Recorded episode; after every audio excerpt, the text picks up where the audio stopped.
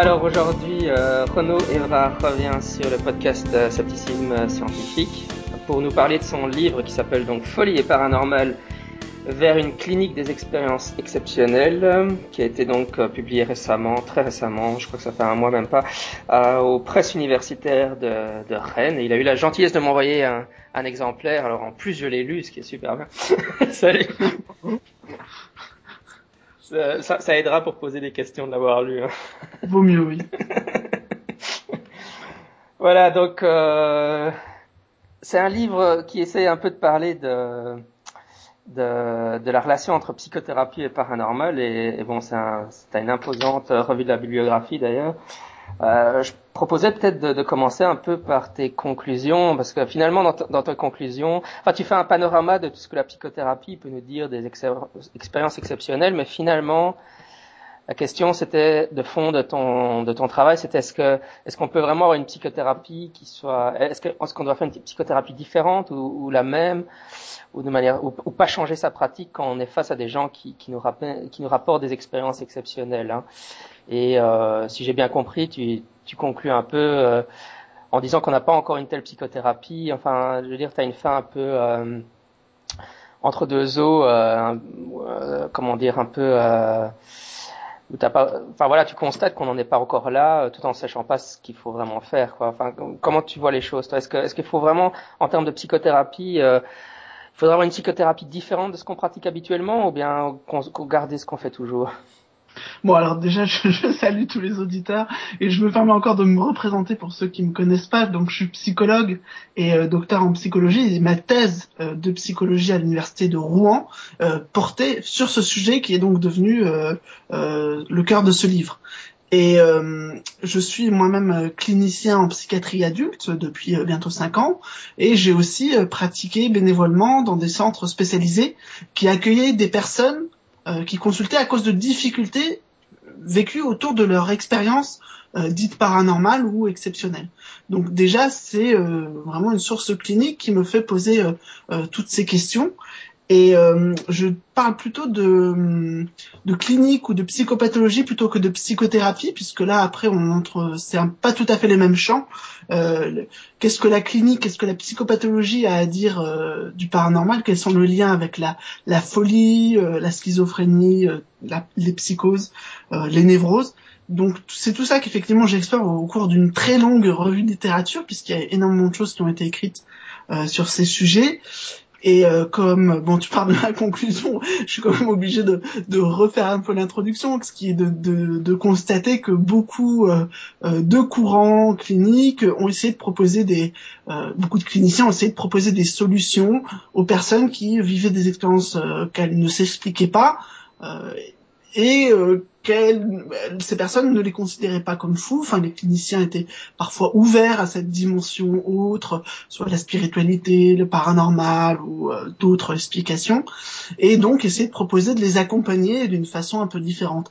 Euh, ça, c'est pas nouveau. Je pense que ça remonte quand même à plus de, de deux siècles euh, au moins, et il y a toujours eu comme ça des pratiques un peu alternatives euh, pour renforcer l'idée qu'on pouvait vivre quelque chose de tout à fait inexplicable euh, inexplicable, je sais pas, mais inexpliqué au moins, et puis ne pas euh, ne pas sombrer dans la folie.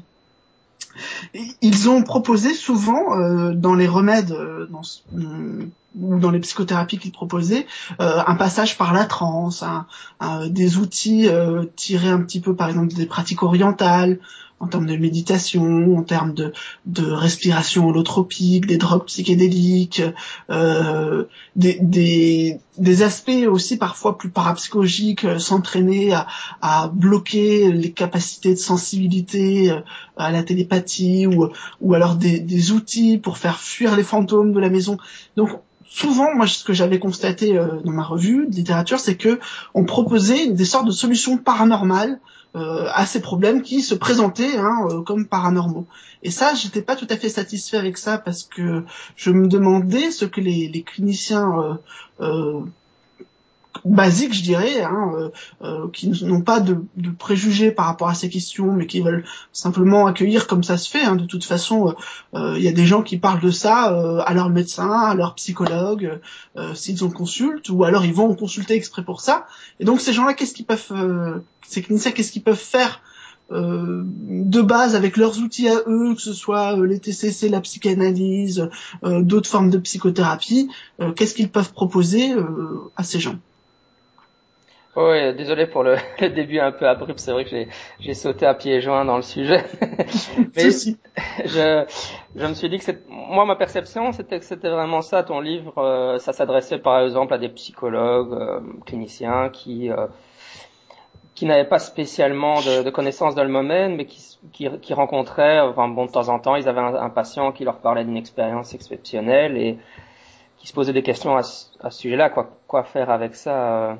Euh. Et c'est vrai que, bah, évidemment, euh, faire des exorcismes, etc., c'est pas vraiment le rôle du psychologue, donc on peut imaginer que c'est des réponses qui soient pas très satisfaisantes, mais, euh, donc en fait, tu fais une revue de la littérature et tu, tu pars sur évidemment la, la relation entre psychanalyse et, psychanalyse et enfin comment Freud a abordé les phénomènes paranormaux. Tu, tu veux en dire un mot?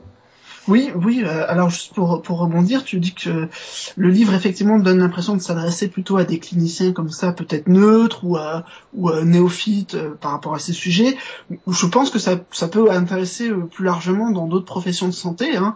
Et puis les gens qui vivent ces expériences et qui euh, bah, se pose tout un tas de questions. Euh, la, la, la première en général, c'est euh, est-ce que je suis fou? Euh, Est-ce que vraiment faut que j'aille consulter, me faire soigner pour ça? Et plus largement, enfin, ce sujet m'a amené à, rencontrer des, systèmes de, croyances, de pratiques un peu un peu nouveaux dans le champ de la, santé, santé mentale, qui sont les entendeurs de voix, les enfants indigos et plein d'autres sujets qui peuvent vraiment euh, rendre compte de nouvelles facettes euh, de la psychopathologie puis de la culture en général je dirais. Donc c'est c'est aussi euh, ben, de ce côté-là aussi qui m'a pas mal intéressé mais pour ce qui est de, de lien avec les psychanalystes par exemple c'est tout à fait euh, un courant qui s'est qui a tenté de s'approprier une partie de ces questions, même si c'est pas extrêmement connu. Euh, euh, Freud s'est intéressé à la télépathie, mais pas seulement. Euh, il s'est intéressé à beaucoup de phénomènes paranormaux et même aux recherches parapsychologiques faites à son époque. Il était membre de la SPR pendant jusqu'à sa mort en fait de 1911 jusqu'à sa mort en 1939 et avec ses proches disciples Jung, Ferenczi, il, il courait, on pourrait dire, les médiums, les voyants pour faire des expériences. Il a même fait des expériences de télépathie avec sa fille Anna Freud. On sait ce que ça a donné. Elle est devenue psychanalyste. Euh, mais ce courant a, été obligé d'une certaine façon aussi à, à rendre compte euh, à sa façon euh, d'une position par rapport à ces questions parce qu'à cette époque-là, donc euh, du tournant du XXe siècle, euh, les recherches euh, en parapsychologie sont encore intégrées, on pourrait dire, aux recherches psychologiques. C'est quelque chose qui fait débat, qui est commenté dans les revues de psychologie, et donc les, psychanalystes sont pas sont pas aveugles à ce point-là. C'est-à-dire que Jung a fait sa thèse lui-même sur une cousine à lui qui était médium, et donc il étudie les phénomènes occultes. Ferrezi, son premier article scientifique dans une revue médicale porte sur le spiritisme. Et euh, par la suite, ça va être plus d'une centaine de psychanalystes qui vont écrire des articles sur ces sujets, alors avec toutes les positions possibles, hein, du, plus grand scepticisme euh, à la parfois la, la crédulité, euh, parfois aussi des approches qui virent à l'expérimentation. Hein. Il y a des psychanalystes qui sont connus dans le milieu de la parapsychologie scientifique, on pourrait dire. Et tu, tu commentes d'ailleurs dans, dans ce chapitre un, un, texte. Michel Onfray avait écrit un texte pour euh, pour la FIS où euh, il critiquait euh, Freud bon pour ses pour sa dérive vers le paranormal. ça fait très longtemps que je l'ai lu donc je, serais je pourrais difficilement en dire plus mais mais ce que toi tu essaies de, de, montrer dans le chapitre que tu consacres à ce sujet-là, c'est que finalement Freud avait une une position beaucoup plus ambivalente jusque l'acceptation pure et simple du paranormal et qu'il était comme ça entre deux chaises, qu'il avait l'air de dire il faut pas s'y intéresser, mais en même temps euh, il s'y intéressait quand même. Enfin, et puis sa position a évolué au cours du temps, non? Oui, alors euh, bon, j'invente rien parce qu'en fait ce travail a déjà été fait euh, auparavant, euh, notamment par un, psychiatre qui s'appelle Christian Moreau en 76, a publié Freud et l'occultisme, où il retrace effectivement toutes les contributions de Freud à ce sujet. Donc au niveau, euh, enfin c'est très connu, mais ce qui est très étonnant, c'est que les psychanalystes actuels euh, n'osent pas totalement euh, approcher ces questions, à les appréhender. Ils les refoulent, hein, c'est ce propre psychanalyste, n'est-ce pas? Et du coup, il, se, il y a un retour du refoulé par, par Michel Onfray qui leur, qui parle de parapsychologie freudienne et qui dit que c'est un grand point faible de la psychanalyse, c'est son attrait pour l'irrationnel, l'occulte. Et là, on, on nage en pleine confusion puisque Freud, quand il a abordé ce sujet c'est fait euh, euh, extrêmement critique. Ses premiers travaux, en fait, sont des explications quasiment de psychologie anomalistique hein, sur euh, les faux souvenirs, les paramnésies, les suggestions, les, les, les, déplacements comme ça, qui, qui expliquent, par exemple, comment on peut croire avoir un, un, rêve prémonitoire, mais qui serait en fait simplement une répétition ou, ou, ou une paramnésie. Donc, il y a chez Freud effectivement une évolution euh, de sa position, mais elle reste quand même très critique. Il est prudent. Euh, il, amène vraiment les choses avec euh, avec une avec une certaine prudence. Bon, encore une fois, mais mais son ambivalence qui se lit beaucoup au début, un peu au milieu encore, il, il, va oublier par exemple le texte de sa conférence sur les phénomènes occultes en 1921. Euh, bon, il va quand même le publier par après, mais il y a des, des exemples très clairs, des citations de, de, Freud où on voit que sa position est acquise. Il pense que le transfert de pensée est possible. Il pense que c'est quelque chose de très important euh, pour la science et que s'il devait recommencer sa carrière, il le ferait en parapsychologie et pas en psychanalyse.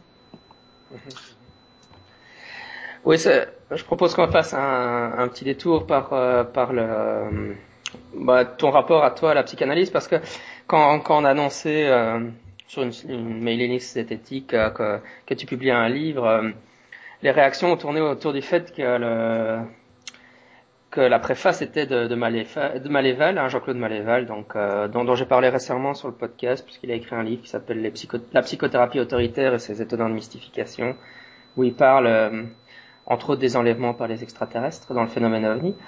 Et euh, oui, donc euh, en, fait, quand je lisais ton mémoire, je, tu, tu, parles de psychanalyse, mais enfin, tu, tu, ne sonnes pas vraiment comme un psychanalyste toi-même. Enfin, je veux dire, tu as une position euh, de psycho psychologue, psychothérapeute, mais euh, je veux dire, tu fais une revue. C'est presque un compliment venant de ta part. non, mais c'est vrai parce que bon, je, tu m'avais envoyé un email en me disant, oh, tu vas voir euh, trop de psychanalyse à lire, mais finalement, je veux dire, tu, tu sonnais moins psychanalysant que je le pensais. Enfin, euh, euh voilà, quoi, tu, tu, fais une revue de ce qu'ils ont dit, mais je, je, ne sais pas dans quelle mesure tu, tu es très psychanalysant toi-même. Mais ce, ce, que je voulais dont on discute, c'était voilà, ton, le choix de ton ton promoteur de thèse, ton directeur de thèse. Comment ça se fait que tu t'es retrouvé avec Maléval euh, comme promoteur de thèse? Parce que bon, voilà, c'est un psychanalyste lacanien. Euh, et, tu fais une thèse sur, la, voilà, sur les expériences exceptionnelles. Comment ça s'est comment ça s'est fait un peu? Oui, alors c'est une grande histoire. Euh, puisque euh, donc je suis pas psychanalyste moi-même, hein, j'ai une formation euh, dans la psychologie clinique avec forcément en France on aborde le référentiel psychanalytique, c'est quelque chose qui, me guide dans ma pratique personnelle, même si euh, je, je, suis contre euh, les chapelles, les écoles, et je suis plutôt d'une approche intégrative, donc ouverte au dialogue avec les autres référentiels. mais les psychanalystes, quand ils se sont parés de cette question avec Freud, Freud le fait avec des cas cliniques. Hein, il fait pas, euh, il parle pas tant de ses expérimentations avec des voyantes que euh, il publie des cas cliniques. Et c'est ça qui va être repris pendant tout un temps. C'est ça qui m'intéressait au final. C'est, euh, ils ont été parmi les premiers à essayer de proposer une sorte d'accueil de ce matériel-là qui était parfois des coïncidences, des concordances bizarres entre la pensée de l'analyste et de l'analysant. Ils faisaient des rêves l'un sur l'autre sur des événements un peu réels, des choses comme ça. Et comment ça pouvait rentrer, dans un cadre clinique particulier et c'est encore comme ça que, que ça continue à se, à se développer.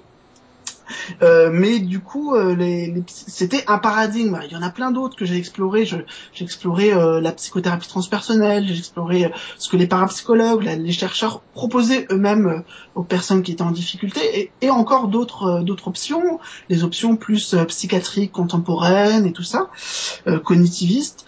Mais euh, la psychanalyse, enfin, je suis aussi venu par ça à, à cause du, euh, de ce qu'on appelle en fait le diagnostic différentiel, c'est-à-dire tentative de repérage euh, dans un discours, euh, dans un symptôme, de ce qui a trait à une structure psychique, c'est-à-dire à une organisation de l'esprit. Et là, venant de psychanalystes, il y avait eu des travaux très intéressants. Alors après, moi j'ai essayé de les faire discuter avec des données plus contemporaines. J'ai trouvé qu'il y avait quand même des choses euh, qui se mettaient en dialogue, mais qui permettaient de, ben, de, de voir ce qui, chez une personne, euh, euh, relève de la psychose, relève de la névrose, quand elle raconte, par exemple, la même expérience, hein, qui serait l'expérience de vivre dans une maison hantée.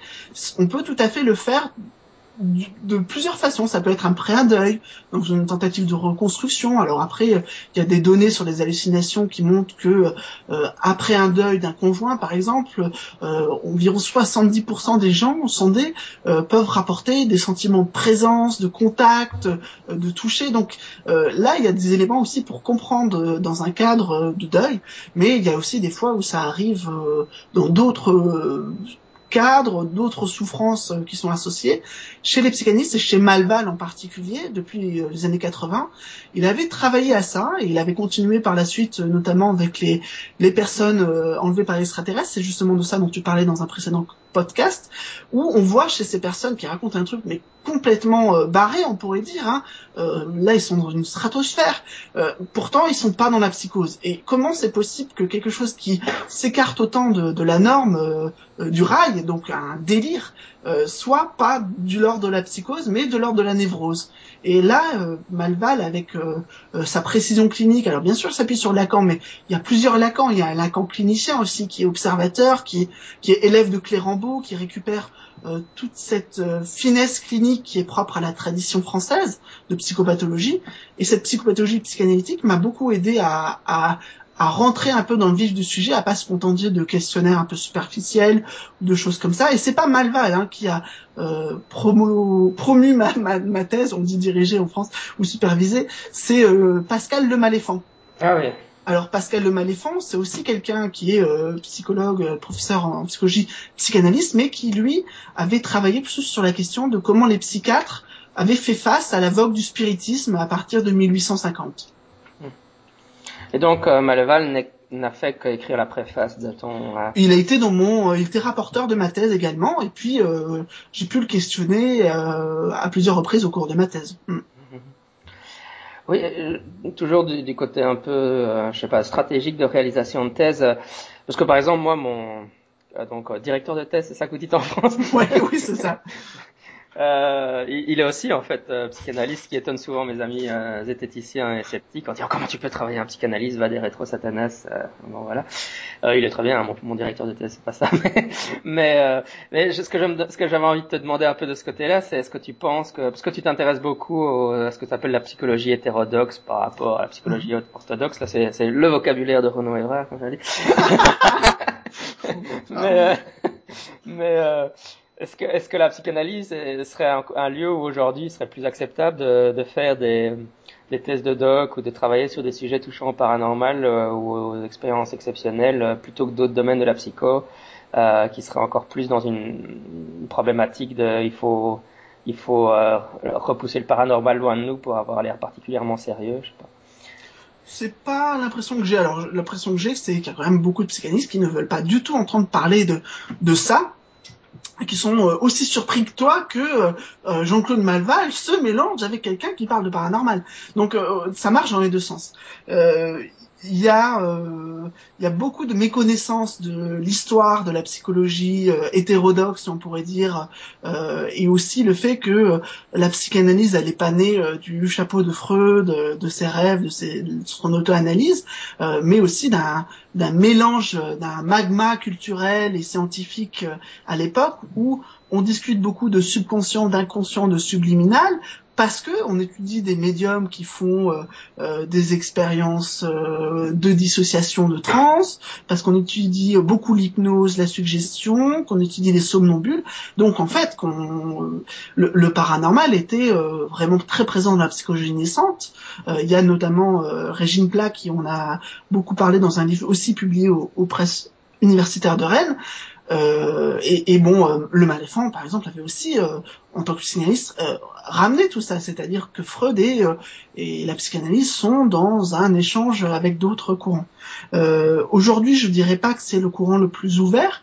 Il y a quand même, je pense, pas mal de travaux. Il y a des solides fondations, mais alors par contre, ils sont souvent en anglais, notamment Psychoanalysis and Vie occulte de Georges Devreux. C'est une anthologie de textes qui date de 53, qui n'a toujours pas été traduite, alors qu'elle contient des, des textes euh, magnifiques et très euh, très pertinents, très en avance sur euh, sur comment la psychanalyse peut appréhender ces questions.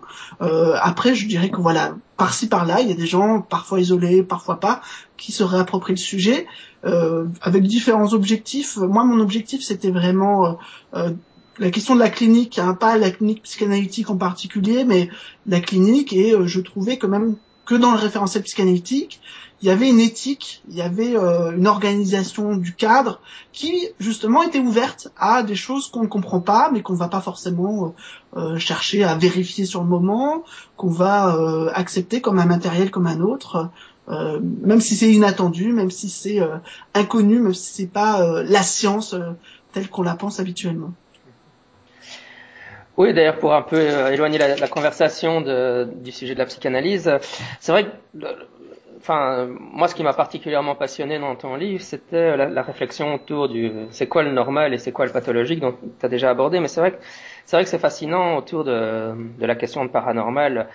Euh, je pense que bah, bah, juste parce que comme je travaille sur le phénomène ovni, souvent on va me dire est-ce que les témoins d'ovni sont fous euh, ou euh, on, fait souvent appel à du psychopathologique. Euh, et puis euh, il y a souvent cette illusion, les gens qui, qui savent que je suis sceptique, ils me disent bon ben comment est-ce que t'expliques la, la, glossolalie ou un phénomène comme ça?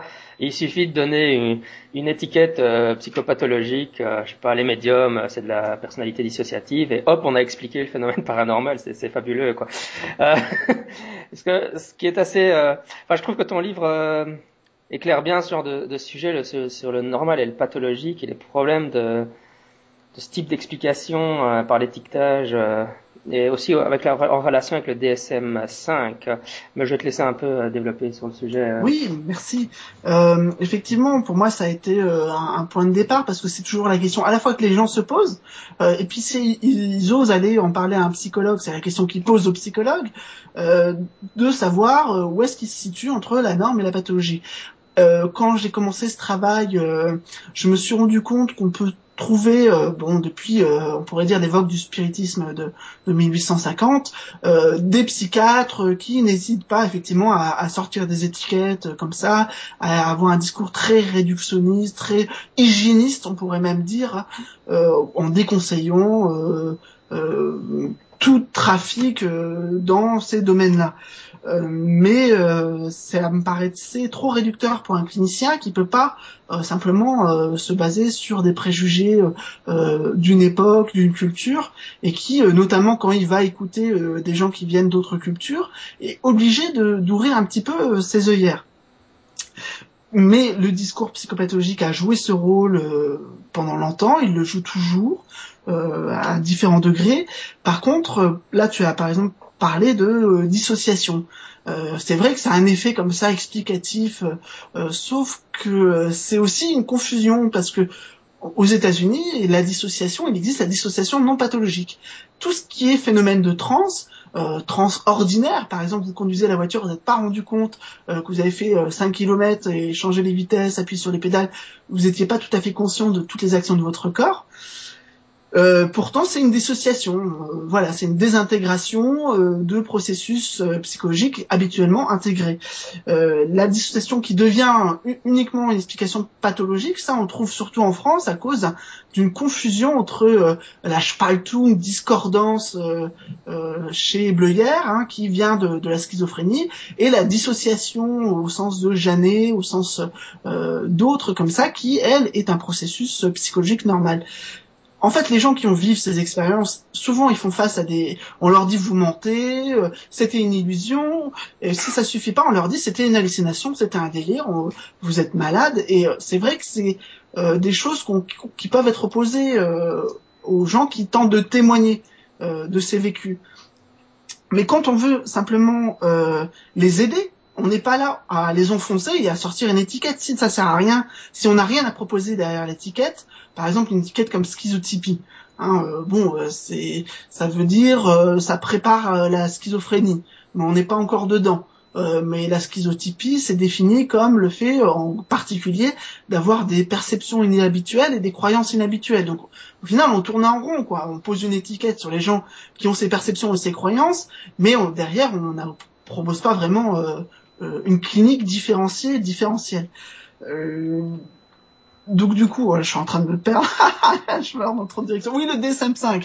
Oui, le DSM-5 relance un petit peu cette question de la psychopathologie puisque euh, il y a eu tout un débat. Alors tout juste, hein, mais à la dernière limite, c'est pas passé dans les les entités cliniques diagnostiques validées, mais ça s'est passé vraiment de peu.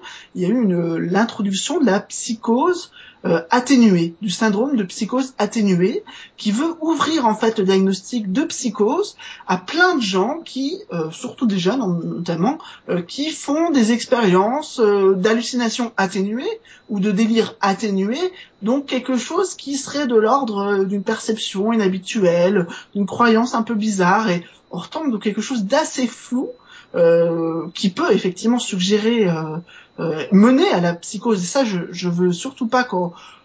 En plus, moi, je travaille en hôpital psychiatrique, donc je vois très bien que j'ai aussi des patients qui parlent de paranormal, pensent en vivre, mais sont dans la psychose. Donc, je pense que c'est quelque chose qui existe.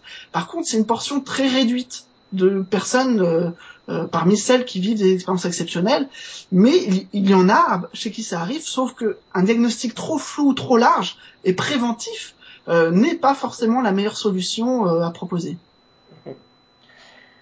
Oui, est-ce que tu pourrais expliquer un peu, c'est justement parce qu'on a parlé, on a évoqué du, euh, du de la, psychanalyse, mais après donc tu, tu parles de la psychologie transpersonnelle et ça, je pense que c'est vraiment pas très connu en France. Euh, est-ce que tu pourrais expliquer un peu en quoi ça consiste? Oui, oui, ben, je suis vraiment pas un spécialiste de ça, mais on est un petit peu obligé de, de s'attarder sur la chose. C'est que, bon, en France, on a eu beaucoup la psychanalyse qui a eu son hégémonie, qui est en train de la perdre. Euh, et il y a eu euh, aux États-Unis d'autres courants. Il y a eu les TCC, le behaviorisme, euh, le comportementalisme en français qui a été très fort. Euh, il y a eu un autre courant humaniste, donc qui n'existe pas quasiment pas en France. Et puis le quatrième courant, c'est le courant transpersonnel, qui est un petit peu un enfant euh, de la psychologie humaniste, mais qui dit ouvertement se consacrer à la spiritualité, aux expériences spirituelles et au dialogue entre conception orientale et occidentale. Donc ils ont créé finalement là-bas un cadre euh, de recherche, euh, de pratique clinique autour de la spiritualité, alors qu'en France c'est un mot tabou, un mot qui est vraiment synonyme de dérive sectaire. J'aborde ça d'ailleurs dans un, dans un chapitre sur la psychothérapie la spiritualité. Est-ce qu'il n'y a pas des approches possibles qui sont neutres, hein, c'est-à-dire qui ne demandent pas de croire dans telle ou telle religion ou tel ou tel courant philosophique, mais qui permettent d'appréhender la spiritualité dans le cadre de la clinique à la fois comme outil, euh, et parfois comme source de problèmes. Euh, en Angleterre, dans les pays anglo-saxons, ça se développe beaucoup, la psychothérapie transpersonnelle, enfin la psychologie transpersonnelle euh, a une section par exemple de la Société britannique de psychologie, euh, a une revue, euh, un comité de lecture indexé, euh, sauf qu'en France, les gens qui font ça, c'est pas toujours dans une approche académique. Ils vont mélanger hein, effectivement euh, plein de courants, du chamanisme, euh, des choses et d'autres. c'est encore marginal du côté de l'université. Et il faut dire que les, les travaux peut-être les plus pertinents sont généralement pas ceux qui sont traduits. Oui, moi c'est vrai que j'en ai entendu parler euh, via évidemment la psychologie euh, anomalistique et des choses comme ça, puisque bon, ils ont quand même fait pas mal de recherches aussi sur la. Bon, c'est spiritualité, religion et paranormal. Finalement, c'est des, sujets qui avancent assez main dans la main. Mais euh, et, finalement, donc une fois que tu as fait tous ces tous ces différents courants-là, tu abordes évidemment les, les, parapsychologues qui proposent une un accueil un peu enfin je sais pas si c'est un accueil clinique, mais en tout cas euh, des zones d'écoute des personnes qui ont des, des expériences inhabituelles. Euh, finalement, euh, une fois que je reviens à la question de départ, euh, qu'est-ce que tu penses que ça doit être euh, Voilà, je suis un psychologue et, et quelqu'un vient me raconter qu'il a une, je sais pas, un phénomène de hantise.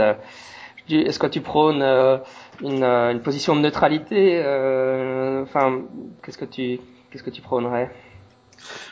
Alors c'est plusieurs questions, mais bon, déjà effectivement, euh, euh, les parapsychologues qui, qui ont, ont, apporté des contributions importantes euh, à toute cette réflexion sur les expériences exceptionnelles, leur place euh, dans la vie, dans la dans l'expérience humaine, euh, euh, puisque dès le départ, dès la fondation de la Société de recherche psychique à Londres en, en 1882, ils ont lancé un vaste programme de sondage de la population normale hein, par voie de presse pour savoir si les gens avaient vécu des expériences d'apparition, de contact avec des gens qui étaient à distance, des choses comme ça. Ils ont eu beaucoup de retours, ils ont mené des enquêtes pour avoir des attestations, pour vérifier les choses.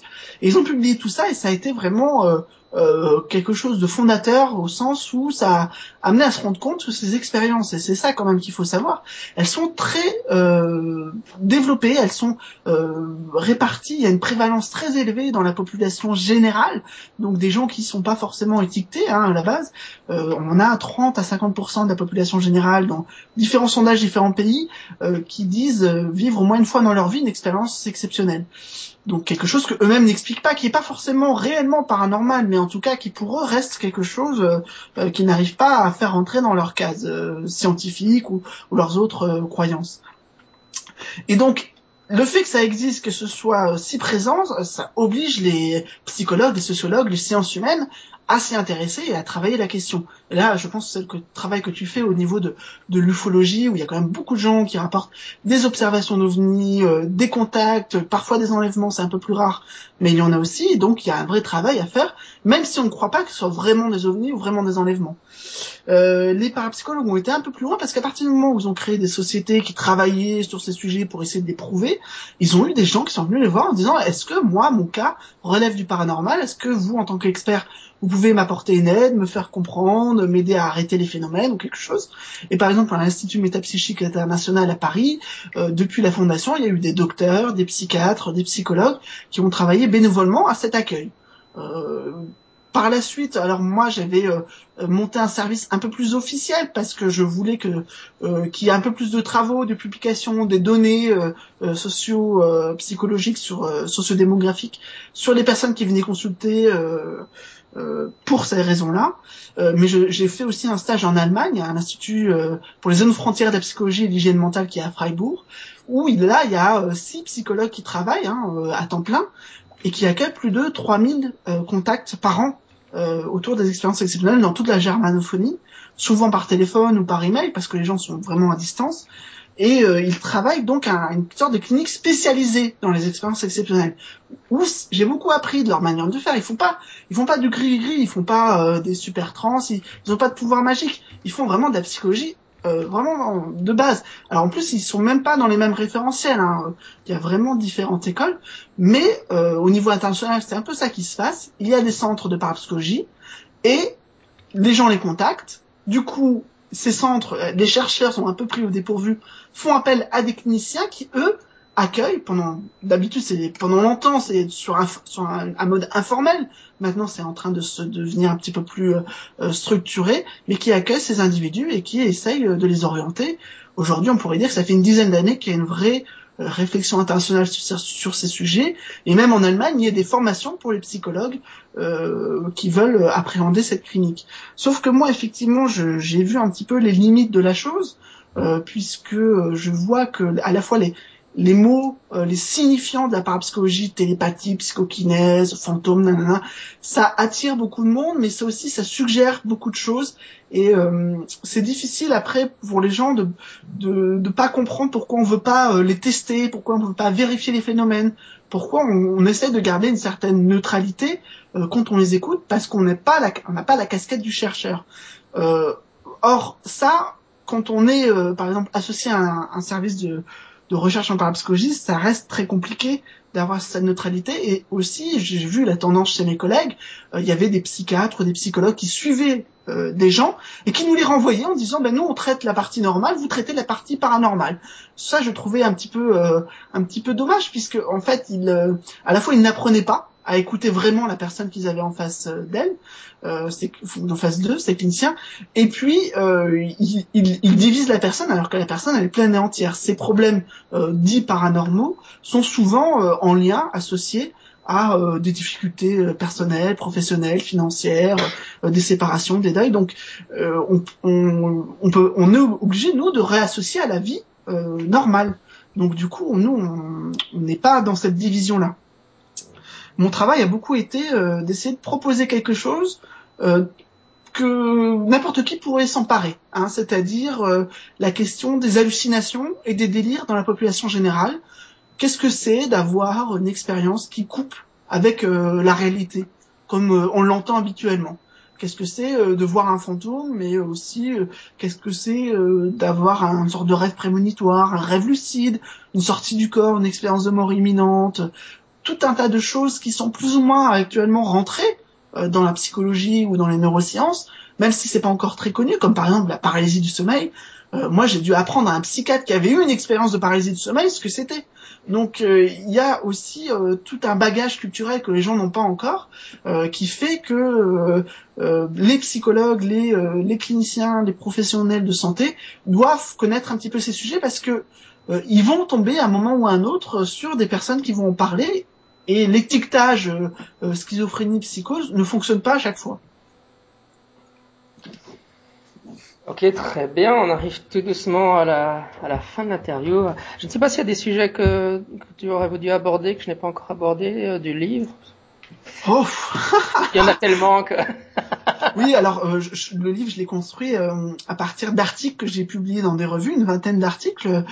donc j'ai réussi à, à la fois à publier dans des revues tout à fait classiques sur ces sujets-là, et en même temps ça m'a permis d'avoir des retours euh, par, par, les par les réviseurs par les expertises et euh, qui me bon du coup voilà je pense que le contenu il a beaucoup gagné et c'est un travail que je dirais collectif donc il y a mon collègue Thomas Rabéron avec beaucoup avec lequel j'ai beaucoup euh, publié et travaillé euh, qui est maître de conférence à, à l'université de Nantes qui m'a beaucoup aidé euh, euh, tout au long de mes réflexions, enfin comme beaucoup d'autres personnes, c'est vraiment pour moi un travail collectif, c'est un travail de thèse, donc ça prend des années, c'est sûr, mais euh, j'ai beaucoup discuté au niveau international avec des, des, experts de ces sujets parce que moi je me considère encore vraiment comme un novice, hein.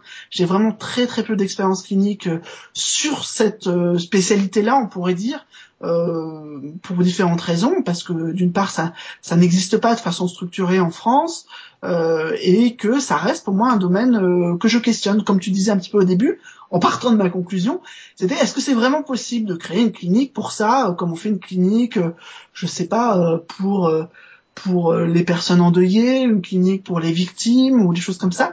Je pense moi que c'est plutôt quelque chose qui a qui est présent dans la clinique de tous les jours on peut de tous les jours avoir quelque chose comme ça qui sort un peu de l'ordinaire. Il faut savoir euh, écouter, il faut savoir tolérer un petit peu euh, en position de psychologue qui se veut quand même scientifique, qu'on ne sait pas tout, euh, que les autres ont vécu des choses qu'on n'a pas vécues nous-mêmes, mais qu'on peut quand même peut-être les aider s'ils le veulent bien. Oui, et puis moi j'avais un, peu envie de dire en, guise de conclusion, parce que comme je le disais, quand, on avait annoncé sur une ligne zététique la publication de ton ouvrage, j'avais eu des réactions assez négative évidemment. Euh, enfin, je dis évidemment parce que tu sais bien que tu as mauvaise presse chez les zététiciens, mais mais mais euh, ce que j'avais envie de dire aux auditeurs, c'est que finalement, moi j'ai lu l'ouvrage et euh, je, je peux pas dire que qu'à un certain moment tu, tu parles vraiment de la réalité des phénomènes paranormaux. Je veux dire, tu, tu gardes une position, une position assez assez neutre et euh, euh, je veux dire, tu rentres pas dans de longues discussions sur est-ce que les phénomènes paranormaux existent, etc. Et je veux dire, pour toi, c'est vraiment, enfin, c'est plus une, un ouvrage vraiment euh, sur, euh, voilà, la, la, la, la, clinique des, des expériences exceptionnelles, quoi, plus que ça. C'est vraiment prendre cette euh, orientation-là. Alors, c'est pas la seule que je prendrai hein, dans ma vie. Je connais aussi les recherches en parapsychologie, enfin, modestement, bien sûr, ou l'histoire de la parapsychologie. C'est des autres approches, mais là, en tant que clinicien, c'est juste, il faut imaginer le cadre on, reçoit quelqu'un, on ne sait pas ce qu'il a vécu. Si vous mettez une étiquette au premier entretien, vous n'êtes pas utile, vous ne servez à rien. Euh, si vous n'attendez pas d'écouter et euh, si vous êtes là avec euh, des appareils de mesure ou, en train de questionner la personne, c'est comme si c'était un témoin hein, qui essayait de prouver quelque chose. Et il n'est pas là pour prouver. Si la personne est là pour se faire aider et que qu'on est clinicien, donc on a cette orientation clinique, eh ben on ne fait pas le même travail. Ça ne veut pas dire que ce qu'ils ont vécu est, purement imaginaire. On n'est pas non plus à dire oui, on ne discute pas de ça. On rentre dans le détail des phénomènes. C'est bien ça qui est étonnant. On rentre dans le détail, on va dans le détail des interprétations qu'ils peuvent avoir. S'ils ont lu tel ou tel livre de parapsychologie ou tel ou tel livre de spiritisme, on doit être capable de savoir un petit peu de quoi ça ça parle, qu'est-ce que ça évoque. Pour autant, c'est pas la, même position qu'un chercheur. Voilà. Oui, je, dirais donc pour le pour le zététicien moyen, c'est le, plus difficile, ce sera certainement les passages qui entrent à la psychanalyse, la psychanalyse mais encore une fois, c'est sur l'histoire, des réflexions sur ces sujets-là, et bon, euh, il faut. Enfin, moi, j'ai trouvé personnellement ces passages-là intéressants. Bon, c'est pas des auteurs euh, que, que, que j'ai en grande estime en général, mais, mais euh, je veux dire, ça fait partie de l'histoire de, de, la, de la vie intellectuelle de notre discipline. Donc, euh, et puis bon, tous les, tous les psychologues euh, qui nous écoutent ont certainement dû se farcir trois tonnes de psychanalyse. Donc, oui, oui. Et puis, je sais pas, moi, j'ai l'impression qu'on peut tirer quelque chose de, pertinent de la psychanalyse. Alors, je sais pas si moi, je suis en train de la, tirer un petit peu trop. Je pense qu'on on pourra me le reprocher, n'étant pas moi-même psychanalyste. Euh, je, je, vais peut-être trop loin dans mes interprétations, mais euh, mais pour moi, il y a, des éléments de, assez pertinents. Et pour résumer très simplement, c'est que euh, dans euh, la psychanalyse, on s'intéresse pas tellement euh, à l'expérience même, mais à sa fonction dans le psychisme. Hein, donc euh, quelqu'un qui dit euh, voir un fantôme, euh, on classe pas ça dans euh, psychose ou pas psychose. On voit à quel moment c'est arrivé, quelle fonction ça joue pour elle dans sa vie, comment elle l'interprète, comment elle, elle, le met en, en route, est-ce qu'elle a eu des influences dans sa famille. dans la phénoménologie propre même, il y a, y a, plusieurs façons de voir un fantôme qui est plus ou moins une influence extérieure qu'on ne contrôle plus, ou alors quelque chose, une entité dans laquelle on a un dialogue, genre un grand-père défunt euh, qui a été notre conseiller, qui revient nous aider. Donc en fait, dans la psychanalyse, on a peut-être, euh, dans l'approche même, hein, sans, sans, truquer les choses, euh, cette ouverture à, à une autre appréhension euh, de ce qui serait euh, irréel ou euh, en rupture avec le réel plutôt. Mm. Oui, très bien, mais je pense que ça sera notre mot de la fin. On est arrivé à la, à la barrière mythique des 45 minutes. Ah, très bien. Bon, bah, je te remercie en tout cas euh, d'avoir pris la peine de lire euh, ce livre et puis de te faire mal aux yeux comme ça. mais euh, mais bon, voilà, c'est effectivement ça. Bon, voilà, c'est un, c'est une thèse, c'est un petit peu compact. Il y a, ça touche effectivement un petit peu au courant français qui sont assez diversifiés comme ça. Mais bon, j'espère que ça pourra que ça pourra poser des questions à, à plein d'autres gens, quoi. Ok, à une prochaine alors. Voilà, merci beaucoup. Au revoir. Ciao, ciao.